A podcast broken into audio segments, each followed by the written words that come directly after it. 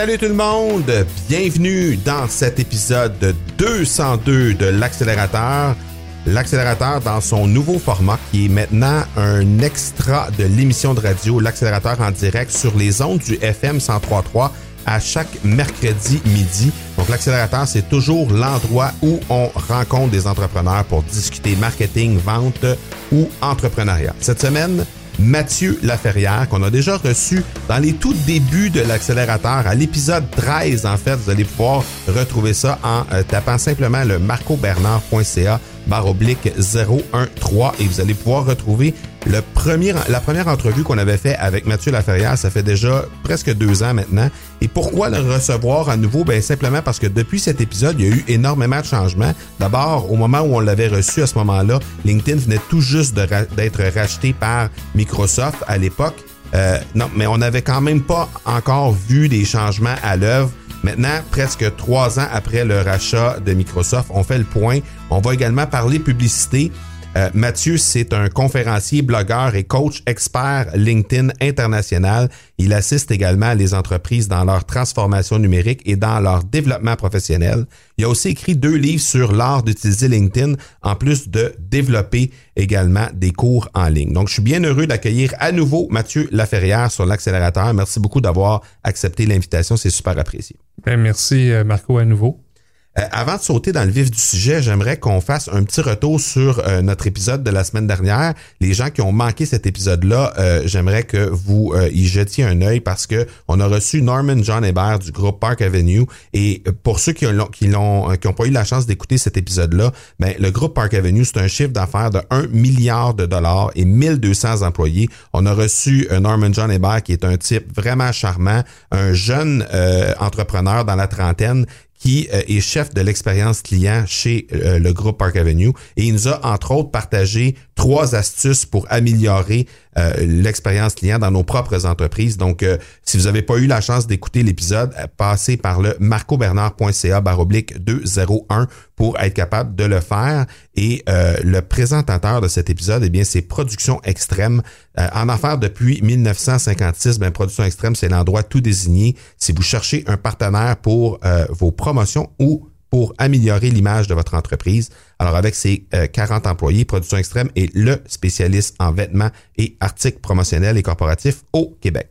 Pour développer une campagne qui saura démarquer votre entreprise, vous les trouvez au production-extrême.com, tout simplement. Alors, euh, Mathieu, on a parlé pendant la première heure sur les ondes du FM 103.3 et incidemment, c'est disponible directement sur le site du FM 103.3. Vous vous rendez sur euh, l'onglet radio, puis sur l'onglet émission pour retrouver l'accélérateur en direct. Vous allez avoir accès à ce premier 60 minutes qu'on a fait et il y avait énormément de contenu là-dedans. On a euh, touché, entre autres, les trois, on a donné trois astuces pour améliorer euh, l'utilisation de LinkedIn pour les gens. On a parlé d'optimiser son profil, on a parlé de créer euh, votre réseau et on a parlé d'interagir et de participer dans les conversations, pas nécessairement seulement en euh, en, faisant du contenu nous-mêmes, en créant du contenu nous-mêmes, mais simplement en allant discuter avec les gens. Donc ça, c'est les trois astuces qu'on a partagées dans cette première heure-là. Maintenant, euh, on veut parler aussi euh, de quelques, quelques petits trucs qu'on a euh, fait, dont on a discuté en fait dans le premier 60 minutes. Notamment, on a parlé d'outils Chrome.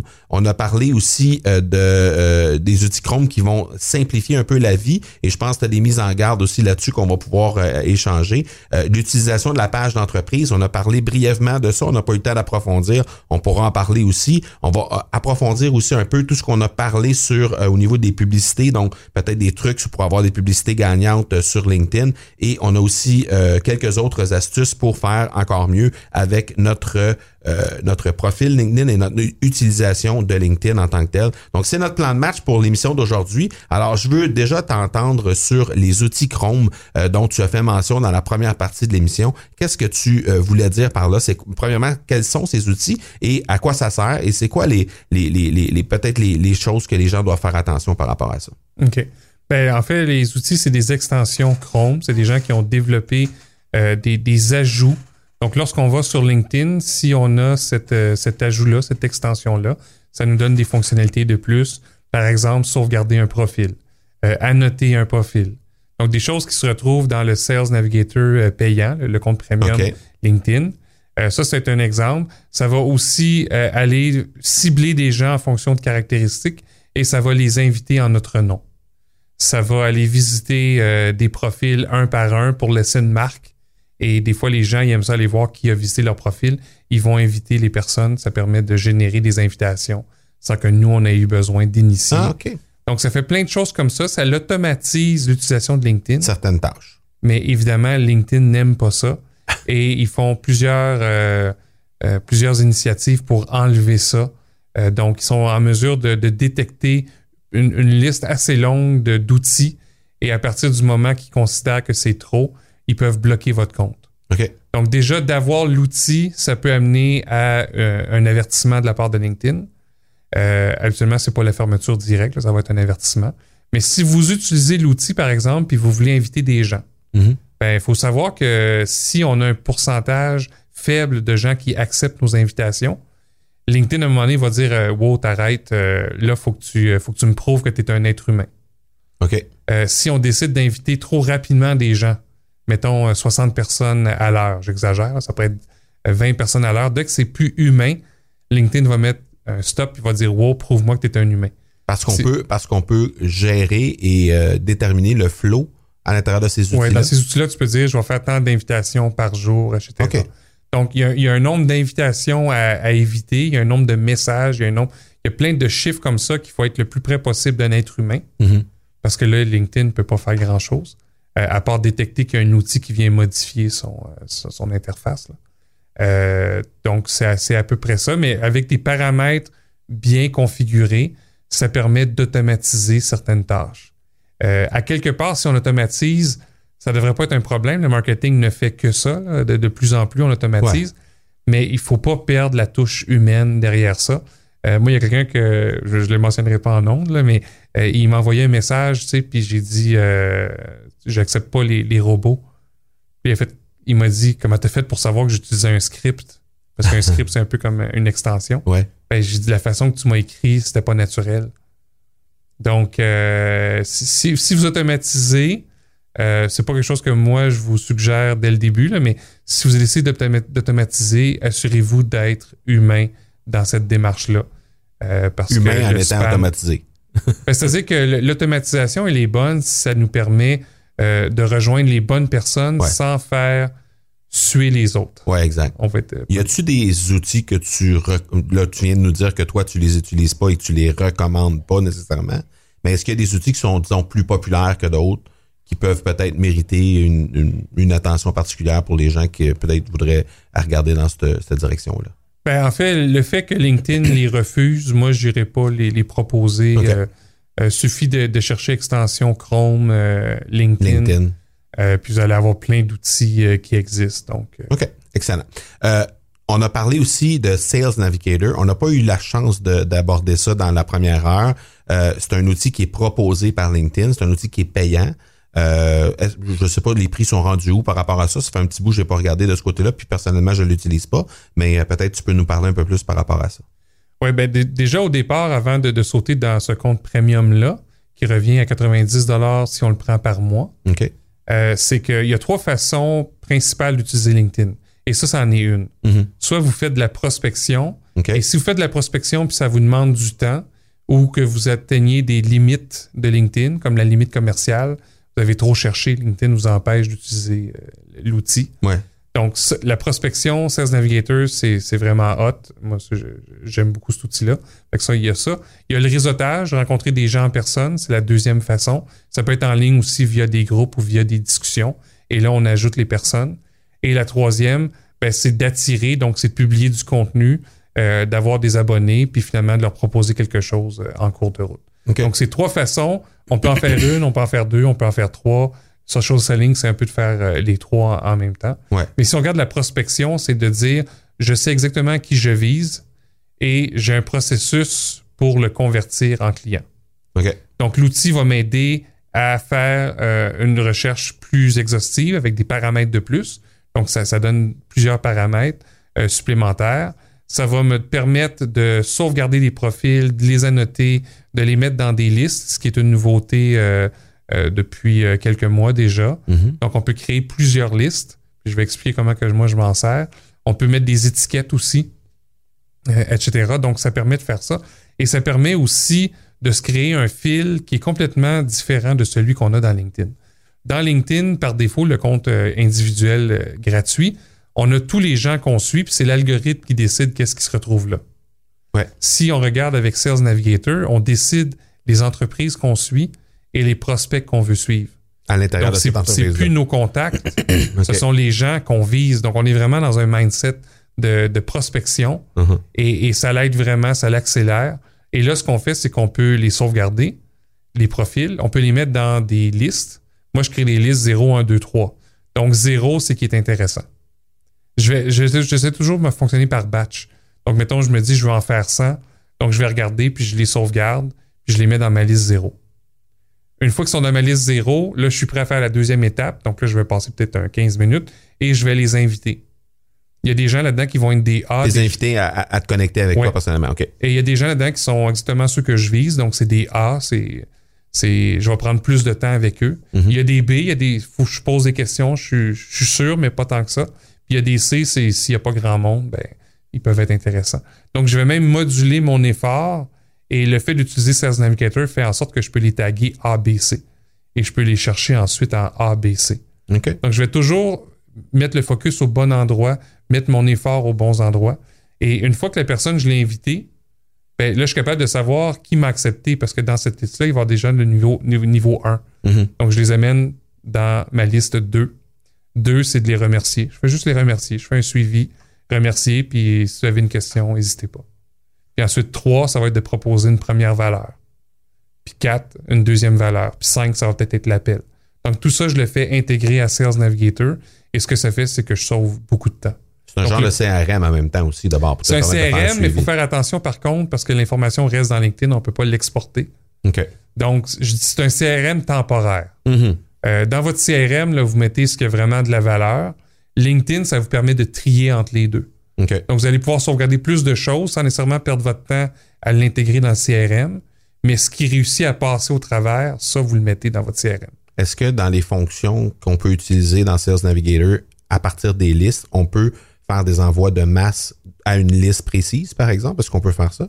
Non, ça, on ne pourra pas faire ça. Euh, euh, pour faire des envois de masse, euh, en fait, même LinkedIn, je pense, il offre ses 25 à la fois et euh, c'est payant. C'est nécessairement payant. c'est une fonction qui est payante. Ouais. OK. Euh, tu nous as parlé des pages d'entreprise. Il y a eu euh, quand même des bonnes nouveautés de ce côté-là aussi depuis que Microsoft a racheté. Il y a eu, ils ont revampé complètement les pages d'entreprise. Euh, et tu nous parlais, euh, en fait, juste avant d'a- d'arriver en onde, euh, entre les deux émissions, en fait, on a parlé de la possibilité d'utiliser ces pages-là pour un peu pallier avant de faire de la publicité. On peut commencer par cette étape-là et se créer une propre, une propre plateforme de pub, autrement dit, à partir de notre page d'entreprise. Donc, je veux t'entendre un petit peu là-dessus. Donc, de faire des publications organiques. Euh, chaque, chaque personne a son propre profil et son, son fil. Il peut déterminer les statuts qu'il va publier, etc. Mhm. Mais via une page, c'est la même chose. C'est un canal de communication supplémentaire qui est plutôt unidirectionnel. C'est-à-dire qu'on publie, puis il y a des gens qui vont interagir, mais ils ne peuvent pas nécessairement publier euh, sur notre page quoi que ce soit. C'est, nous qui envoyons les messages. La, la portée va toujours être plus faible que via des individus. Ok. Mettons, je prends euh, mon dernier article de blog, si je le publie sur ma page, puis si je le publie en mon nom, ben, je vais peut-être avoir 10 ou 20 fois plus euh, de vues en mon nom que sur la page. Mais ça, c'est parce que présentement, je suis euh, mon, nombre d'abonnés sur LinkedIn euh, pour ma page est, est pas assez élevé encore. OK? Semble-t-il que c'est aux alentours de 1000 que là, ça commence à, à augmenter davantage. Mais il faut, faut voir ça comme étant deux opportunités. Lorsqu'on publie sur notre page, on rejoint des gens qui ont dit Moi, je veux en savoir plus sur ce que la page publie et euh, je, veux, euh, je, veux, je veux rester en contact comme ça. Donc, ça veut dire qu'il y a peut-être un besoin qui va arriver en, en cours de route. Euh, L'objectif, c'est pas nécessairement de se connecter à quelqu'un pour l'instant, c'est de savoir que la compagnie existe. Mhm. Donc, on peut jouer sur les deux tableaux. Des fois, si on veut de la visibilité, de la- beaucoup de visibilité, on va utiliser le profil personnel. Et d'autres fois, on va vouloir euh, renforcer la notoriété. Et là, on va publier sur la page. OK. Et il y a une chose qui, est- qui est pas, euh, qui est rarement su. Les gens disent ah, on peut plus savoir euh, la liste des abonnés. C'est une fonctionnalité qu'il y avait avant qui est, qui est plus disponible. Avec Sales Navigator, si on fait une recherche, on pourrait dire fais-moi une recherche Canada. Et dans les résultats, il va dire ben, il y a tant de personnes au Canada qui suivent ta page et les voici. OK. Donc, pour les gens euh, qui font de la prospection, c'est intéressant de savoir qui suit la page. Puis est-ce qu'ils ont le bon, euh, le bon pedigree, les bonnes caractéristiques? Donc, ils ont retiré cette fonction-là parce qu'ils veulent l'avoir payante. Ben, ils ah, ben, en fait, je suis même pas sûr qu'ils sont au courant parce qu'ils Ah, mentionnent que c'est impossible dans l'aide. Ah ouais? C'est impossible d'avoir cette information-là. Euh, moi, c'est en jouant avec, avec l'outil que je me suis rendu compte que C'était possible d'avoir l'information de façon partielle parce Ouais. qu'il faut le faire par pays ou par. euh, En fait, tu pourrais décider de choisir tous les pays, là, mais ça prend un filtre initial. Et à partir de là, ben, on, on obtient un résultat. OK. Euh, J'ai une sous-question en lien avec la page d'entreprise parce que, bon, toi et moi, on a une, réalité un peu spéciale dans le sens où on opère une entreprise sous notre nom personnel et on a une, une présence aussi personnelle sur les plateformes. Alors, je veux savoir comment toi, tu perçois ça sur LinkedIn, page pro. Tu, tu nous as donné un peu euh, un, aperçu de comment toi, tu le gérais, mais euh, je comprends que ce qui a rapport avec la notoriété, tu y vas peut-être plus vers ta page, ce qui a rapport avec des, des peut-être des opinions plus personnelles et tout ça, tu y vas plus vers ta, ton, ton, ton profil euh, personnel. Mais euh, au-delà de ça, est-ce que des, il y a des est-ce que tu utilises une stratégie précise, par exemple, de publication sur la page pro et euh, re- re- repartage sur ton profil personnel par la suite? Euh, Je, des- ouais, je vais pas nécessairement repartager. Je je vois ça comme deux canaux distincts. OK. Euh, ma page, mon objectif, c'est ma notoriété et c'est de parler de LinkedIn. Je parle quasiment exclusivement de LinkedIn. Euh, je- les articles de, qui, qui parlent de LinkedIn, qui sont pas de moi, mais que je trouve pertinents, je vais les partager là-dessus. Je veux que les gens associent ça, LinkedIn, puis d'autres thématiques autour de transformation numérique, marketing, et moi. Parce que ma page s'appelle mathieulefaillard.com. L'avantage, au départ, euh, c'était juste pour avoir le logo sur, euh, sur, Mhm. ma- sur mon profil. Euh, par la suite, les gens ont dit Ouais, mais c'est pas trop crédible euh, que tu aies juste 100 abonnés. J'ai dit OK, je vais commencer à l'utiliser. Et j'ai fait des petites choses. J'utilise Buffer, qui est gratuit. Ça me permet de, de planifier ma semaine. Donc, euh, je décide qu'est-ce que je mets dessus. Puis ça part. Donc, sur ma page, c'est vraiment que les gens associent Mathieu Laferrière et LinkedIn. Sur mon profil, je suis une personne à multiples facettes. Je peux parler autant de transformation numérique, euh, économie circulaire, euh, tout le volet psychologique, l'humain, euh, la productivité. C'est beaucoup plus large le- les champs qui- que je vais toucher sur mon profil. Et des fois, je vais peut-être faire des ponts d'un à l'autre, mais c'est vraiment deux canaux séparés. Ce qui me permet aussi, euh, quelqu'un qui dit, eh ben, est-ce que je suis la page ou je suis Mathieu? Ben, si tu veux ça, tu suis ma page, puis si tu veux ça, tu suis Mathieu. Puis si tu veux les deux, ben, tu suis les deux. Puis moi, ben, je suis gagnant là-dedans. La personne est gagnante, puis moi, je suis gagnant. OK. Intéressant. Donc, ça nécessite vraiment une réflexion à la base, à savoir qu'est-ce qu'on veut mettre où, qu'est-ce qu'on veut Toujours. faire avec quoi, puis euh, à partir de là, OK. Très intéressant. Euh, on a parlé de pub dans la première heure. On a fait, on a dressé un tableau global de ce que ça pouvait avoir de l'air. Pub LinkedIn, on a fait des liens avec les pubs Facebook, des tests qu'on pouvait faire sur les autres plateformes, comment on pouvait adapter ça puis amener ça sur la plateforme LinkedIn par la suite. Euh, est-ce qu'il est-ce qu'il y a des trucs gagnants que tu peux partager avec les gens? Euh, peut-être des, des trucs 2.0 par rapport à ce qu'on a parlé dans la première euh, dans la première heure, qui peuvent les amener un peu plus loin dans les pubs pour amener vers des pubs gagnantes, justement. Ouais. Ben, tout d'abord, avant de commencer à mettre de l'argent pour de la pub, vous pouvez commencer à avoir un calendrier éditorial puis à publier du contenu sur votre page et vous allez voir ce qui fonctionne bien. Et à partir du moment que vous avez beaucoup d'engagement ou vous avez beaucoup de gens qui ont cliqué vers votre site web ou quoi que ce soit, dès que vous voyez que, parce que ces données-là sont disponibles, là, dès que vous voyez que quelque chose euh, qui est intéressant, ben là, mettez de l'argent pour amplifier. Ça, ça va donner beaucoup de sens à votre démarche. Vous allez être même capable de, euh, via la- les, les statistiques qu'on obtient de la page, on peut se benchmarker avec des gens qui sont dans la même industrie que nous. Mhm. Donc, je travaillais avec euh, une fondation euh, récemment et lorsqu'on était sur la page, on regardait les statistiques, puis là, on voyait comment ils se comparaient avec d'autres fondations. Et là, ils ont dit, ah, ça, c'est intéressant, puis lui, comment ça se fait qu'il y a plus, on va aller voir. Puis, euh, donc, euh, ça, c'est le point de départ. Par la suite, la publicité, euh, c'est vraiment d'avoir en tête le, le processus au complet, puis de savoir qu'est-ce qu'on s'attend. si vous avez, si- mettons qu'il y a deux personnes d'impliquées, c'est souvent le problème que je vois. Il y a quelqu'un qui dit, ben moi j'ai une vidéo, j'ai tout fait un, un parcours pour convertir les gens, donc j'ai besoin de personnes, puis trouve-moi les. N'importe qui, j'en veux, euh, j'en veux 200.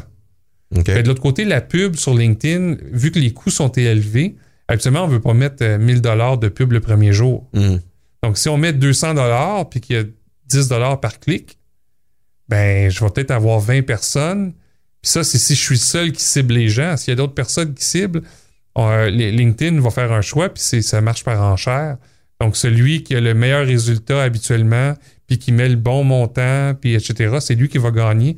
Donc, le, le delivery, le, le nombre de personnes qu'on peut générer par la pub euh, dépend de plusieurs euh, facteurs. là. OK. Fait que des fois, quand, quand il y a quelqu'un qui dit ben, amène-moi des gens, ben là, tu peux réduire les, les paramètres d'entrée, mais ils convertissent pas. Mhm. Ou tu peux les augmenter puis ça te coûte plus cher, mais là, ton budget va aller plus vite.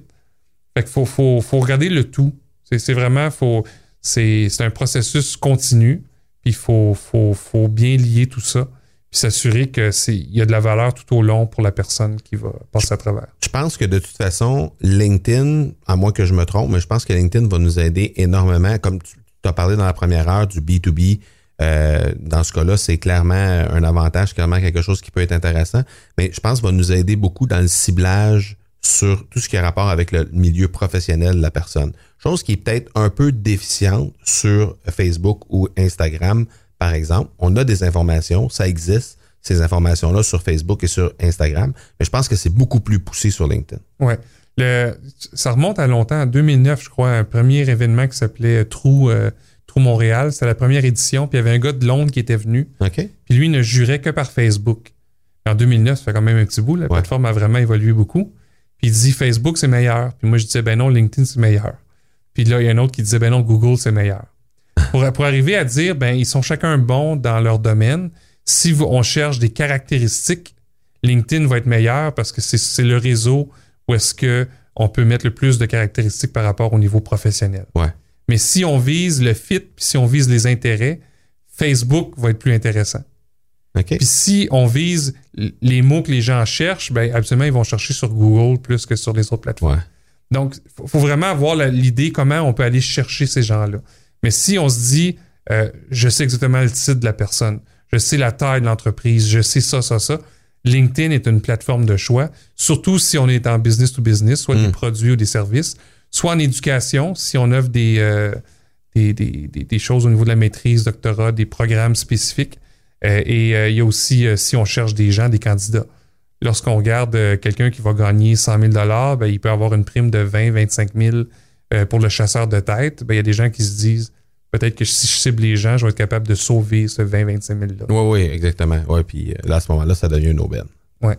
Tu parlais tantôt de vidéos dans les publicités euh, et dans la première heure, on a parlé aussi de vidéos et tu disais à un certain moment, tu as parlé de, de, de- la possibilité pour les gens maintenant de mettre de la vidéo directement, nativement dans, dans LinkedIn et bientôt euh, la vidéo qui va être en direct, qui va être disponible. Euh, on n'a on pas de date encore hein, pour euh, la, la On n'a pas de date. Non, c'est vrai, on ne l'a pas mentionné non plus. Euh, euh, là, présentement, c'est en bêta auprès de gens aux États-Unis. Ce qui Sont- veut dire Ils sont fois, des utilisateurs premium de LinkedIn. pas nécessairement premium, c'est des ok. gens qui ont été ciblés soit parce que leur réseau euh, était, euh, ils sont très actifs, ils font déjà de la vidéo, Ouais, ok, Euh, mais c'est je me peu- suis mal exprimé. Je voulais pas dire premium au sens de LinkedIn, mais premium au sens de. de power user. Exactement, euh, ouais, c'est ça. Donc, euh, il y a différentes raisons qui font qu'ils sont choisis. Une fois que ça c'est fait, soit qu'ils vont décider d'étendre aux États-Unis au complet, c'est quand même 40% du nombre de personnes sur Exact. LinkedIn, fait que ça, ça, ça étire. Ou ils vont décider d'aller dans d'autres marchés, par exemple euh, francophones, et on n'est plus le marché par défaut, c'est vraiment la France avec Mhm. euh, euh, 17 millions probablement de membres, alors que nous au Québec, on est euh, 2 millions tout plus. Ouais, ouais. Donc, peut-être cet automne, peut-être début 2020, OK. mais c'est sûr que ça va prendre encore un peu de temps. OK. Tu parlais, dans la première heure, tu nous as dit à un certain moment, euh, une vidéo, ça va bien fonctionner, ça va nous amener beaucoup de retombées, beaucoup d'interactions si la vidéo est bien faite. Qu'est-ce qu'une vidéo qui est bien faite sur LinkedIn selon toi? La, la réponse idéale viendrait probablement de Mathieu Chevalier. Je ne sais pas si Oui. tu le, le connais, mais Oui. lui, il s'efforce vraiment de vulgariser cet aspect-là. Puis euh, je, je trouve ça intéressant tout ce qu'il fait. Mais en, en quelque sorte, là, une vidéo qui fonctionne bien, de un, le son doit être bon, euh, l'image doit quand même être bonne, puis il faut aller rapidement, euh, un peu comme on a fait euh, soit au niveau du podcast ou au niveau d'une émission radio. Euh, on est au niveau de l'attention. Hein, il, faut, il faut réussir à accrocher les gens assez rapidement.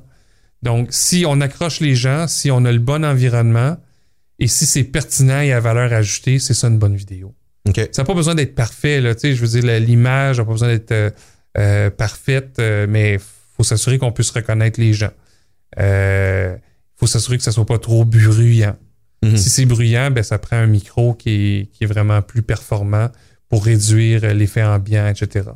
Donc, on essaie d'éviter, j'imagine, les trucs euh, à la Facebook et à l'Instagram, euh, vidéo de foule euh, à l'intérieur d'un environnement qui est très bruyant, des trucs euh, dans des foires, par exemple, ou ben, à moins que... si Ben, on si- est- Si on réussit à avoir un bon son, Ouais, ça, pourtant, ça fonctionne bien. OK. Parce que euh, une des choses que les gens aiment faire sur LinkedIn, c'est féliciter les autres. Mhm.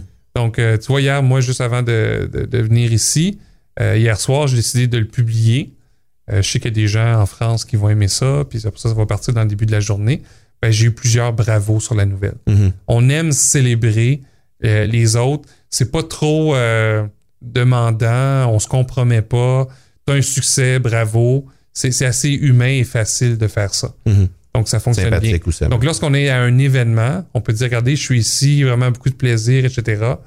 Ben, ça peut avoir un impact positif. Évidemment, si on le fait tout le temps à la longue, ça peut amener une lassitude, ça peut amener l'effet inv- inverse. Mais si on est à un événement, ça peut être intéressant de le mentionner. OK, excellent. Euh, avant de terminer, je te donne la chance de, de, de nous dire exactement où on peut te rejoindre, que ce soit sur LinkedIn ou sur euh, tes différentes plateformes que, que, tu utilises, où les gens peuvent te rejoindre s'ils veulent poursuivre la discussion. Parfait, mais le point de départ, c'est mathieulaferrière.com, c'est mon site web, donc euh, Mathieu avec un T, Laferrière, un F, deux R, tout ça ensemble. Et si vous cherchez, si vous posez des questions à Google, il y a des bonnes chances qu'elle est tombée sur mes articles. Par exemple, débuter avec la publicité LinkedIn, j'ai un article sur ça euh, avec des exemples.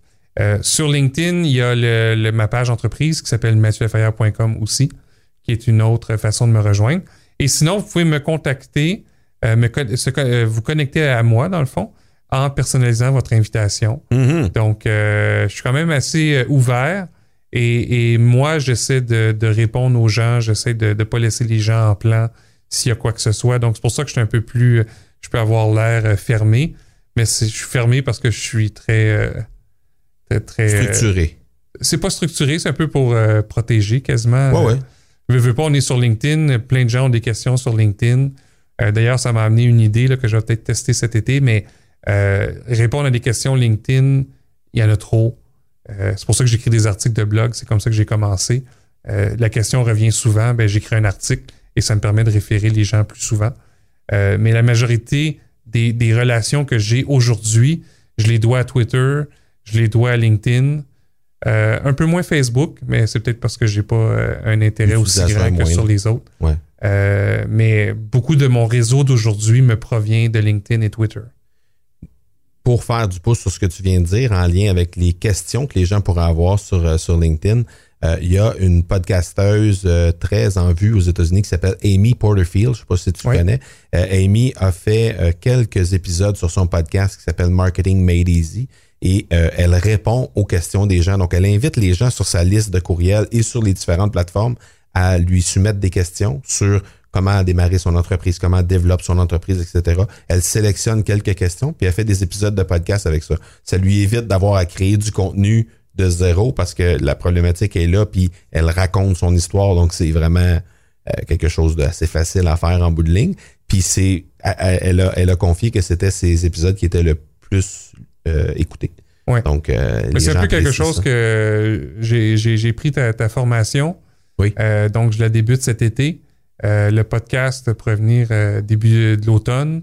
Je dois réussir à produire plus et à exprimer euh, plus ma créativité. C'est un peu mon constat des six derniers mois. Mhm. J'étais beaucoup dans l'exécution et j'ai pas laissé assez de place à la production de contenu et ça me manque vraiment beaucoup parce que c'est un peu ça toutes les idées.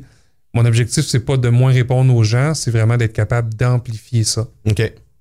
Ben, de toute façon, on, je pense qu'on a eu la, la- on a eu l'occasion aujourd'hui avec le 60 minutes qu'on a fait et ce 30 minutes qu'on vient de faire de constater à quel point on aurait pu encore faire un autre deux heures là-dessus puis trouver des sujets encore sans aucun problème. Et euh, je pense que euh, les gens qui veulent poursuivre la discussion avec toi, ben, ils vont pouvoir euh, le faire sur les différents liens que tu as mentionnés. Donc, un gros, gros merci encore une fois d'être venu sur l'accélérateur. La, la- la deuxième fois, ton- pas dans le même environnement. La première fois, on était chacun de notre côté de l'ordinateur. Maintenant, on est en face un de l'autre. Mais euh, un gros, gros merci. C'était super apprécié. Puis c'est toujours un plaisir de te rencontrer. Également, puis le chiffre 13 m'a pas porté malheur. Voilà. Donc, on est rendu à 202. Félicitations d'être sur ta lancée pour poursuivre. C'est Merci beaucoup.